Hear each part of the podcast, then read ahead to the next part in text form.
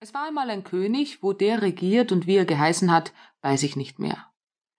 Er hat keinen Sohn gehabt, nur eine einzige Tochter, die war immer krank, und kein Doktor konnte sie heilen.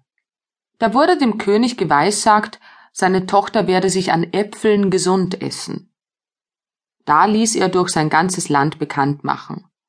Wer seiner Tochter Äpfel bringe, dass sie sich daran gesund essen könne, der könne sie zur Frau haben und obendrein König werden. Das hörte dann auch ein Bauer, der hatte drei Söhne.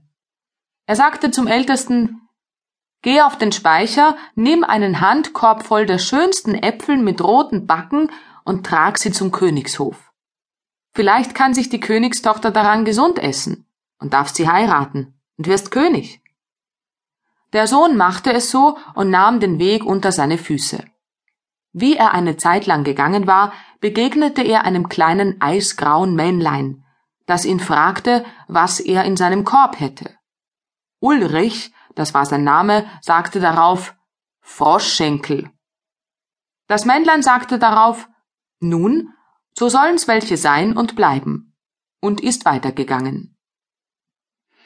Endlich kam Ulrich vor das Schloss und ließ sich anmelden und sagte, er habe Äpfel, die die Tochter gesund machen würden, wenn sie davon äße. Das freute den König sehr, und er ließ den Ulrich zu sich kommen. Aber, oh weh, als er aufdeckte, so waren anstatt Äpfel Froschschenkel im Korb, die noch zappelten. Darüber wurde der König sehr böse und ließ ihn aus dem Schloss jagen. Wie er zu Hause angekommen war, erzählte er seinem Vater, wie es ihm ergangen war. Daraufhin schickte der Vater den nächstältesten Sohn, der Samuel hieß. Aber dem erging es genauso wie dem Ulrich.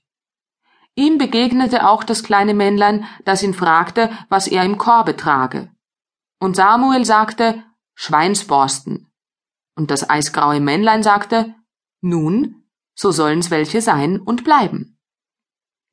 Und wie er nun vor das Königsschloss kam und sagte, er habe Äpfel, an denen sich die Königstochter gesund essen könne, so wollten die Wachen ihn nicht einlassen und sagten, es sei schon mal einer da gewesen, der sie zum Narren gehalten hätte. Samuel aber beharrte ernsthaft darauf, er habe gewiss Äpfel, sie sollten ihn nur einlassen. Endlich glaubten sie ihm und führten ihn vor den König.